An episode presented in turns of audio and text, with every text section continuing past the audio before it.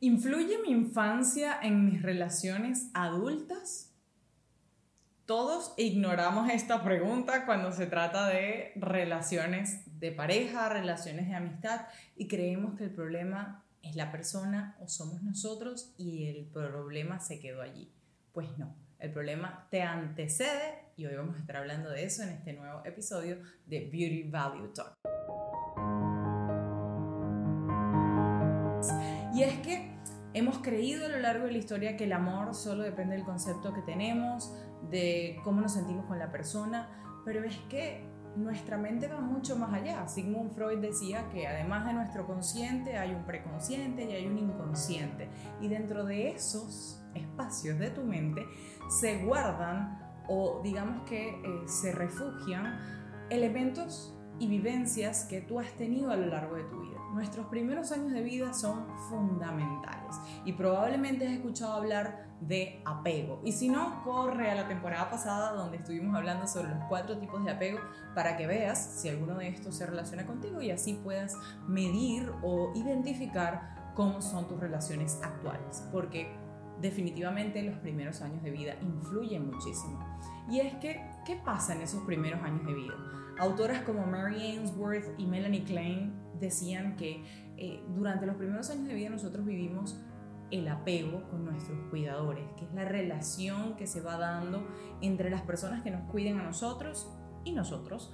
Y dependiendo de cómo haya sido esa relación, si tú te sentiste cuidada, segura, que esa persona estaba siempre para ti cuando tú tenías una necesidad, podías recurrir a ella, o si por el contrario era una persona que estaba ausente, que nunca estuvo, o que estuvo de manera ambivalente, eh, o que te evitó, que por el contrario no había contacto físico, no sentías que había amor, etc., pues esto va a influir en cómo tú te vas a relacionar con el resto de las personas, es decir, va a influir en tu apego.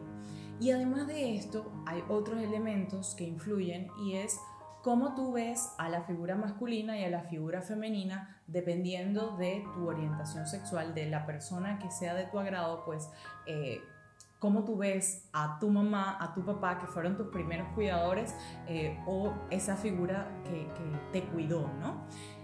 ¿Por qué nuestros padres influyen? Porque fueron las primeras personas que nos cuidaron y fueron nuestros primeros referentes de masculinidad y de feminidad y a partir de allí entendemos, ¿no? Mamá puede ser un referente de feminidad para mí, papá puede ser un referente de pareja para mí, entonces fíjate cómo los vemos, no solo como modelos a seguir, sino también como la posibilidad de que esas personas se parezcan a nuestras parejas. Y además, cómo es la relación de ellos entre sí.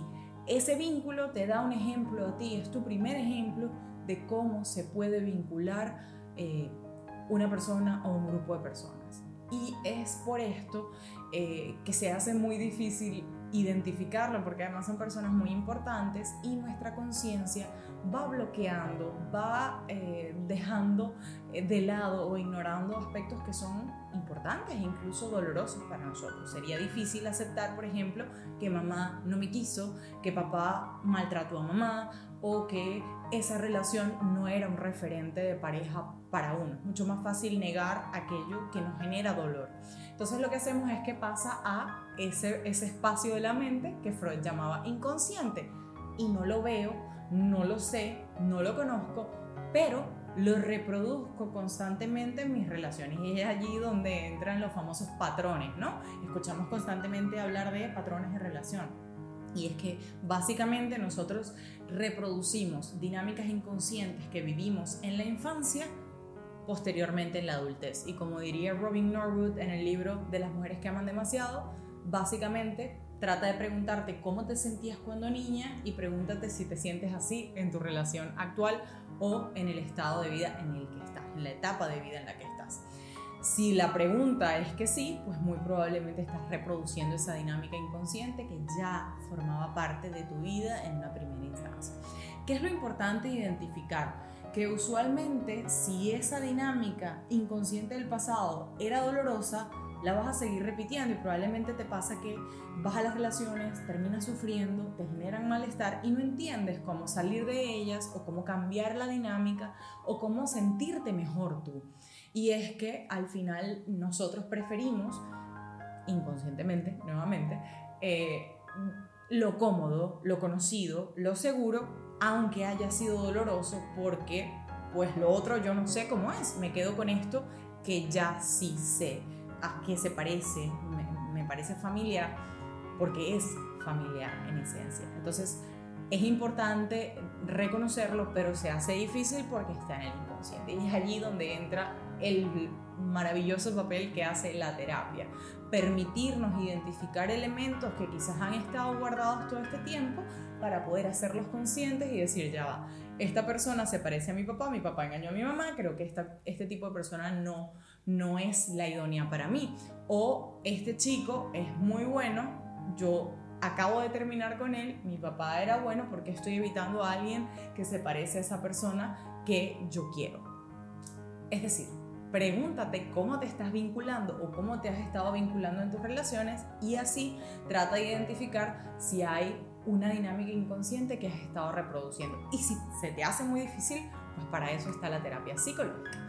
Espero que te haya gustado este episodio de Beauty Value Talks porque yo sé que es un tema bien interesante, pero además bien profundo y espero que le hayas sacado mucho provecho. Si te gustó, vuelve a verlo otra vez y toma nota para que lo lleves contigo a tu sesión eh, con tu psicóloga o para que lo revises y estés más consciente de la forma en la que te vinculas y veas que realmente sí hay una relación entre nuestra infancia y nuestra adultez.